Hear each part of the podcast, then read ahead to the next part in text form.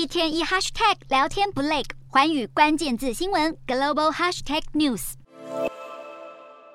养鸡场放眼望去，尸横遍野，鸡舍还出现防疫人员从鸡只身上采取样本检验。严峻的禽流感疫情席卷美国、英国以及日本，除了让三国民众今年吃不到耶诞火鸡大餐，就连以往超市堆成小山一样高的鸡蛋都变得弥足珍贵。美国中西部大号鸡蛋批发价十二月飙涨到每打新台币一百六十四元，创历史新高。英国蛋价也攀升到每打新台币八十二到一百五十四元，而日本十二月蛋价则是攀上九年新高，平均每公斤六十六元新台币，比去年同期贵三成。美国农业部统计，全美五十都没能逃过禽流感侵袭。自疫情十月底爆发以来，已经有四千万只鸡只死亡，供应量缩减百分之五。英国也在同一时间扑杀数百万只禽类。至于日本，除了已经扑杀超过六百万只鸡之外，又适逢饲料价格上涨，才让鸡蛋价格来到九年以来最高。英美两国还有些厂商因为缺工，暂时或永久停产。英国全国农民联盟警告，要是禽流感持续肆虐，产蛋成本居高不下，未来超市货架恐怕就看不到鸡蛋身影了。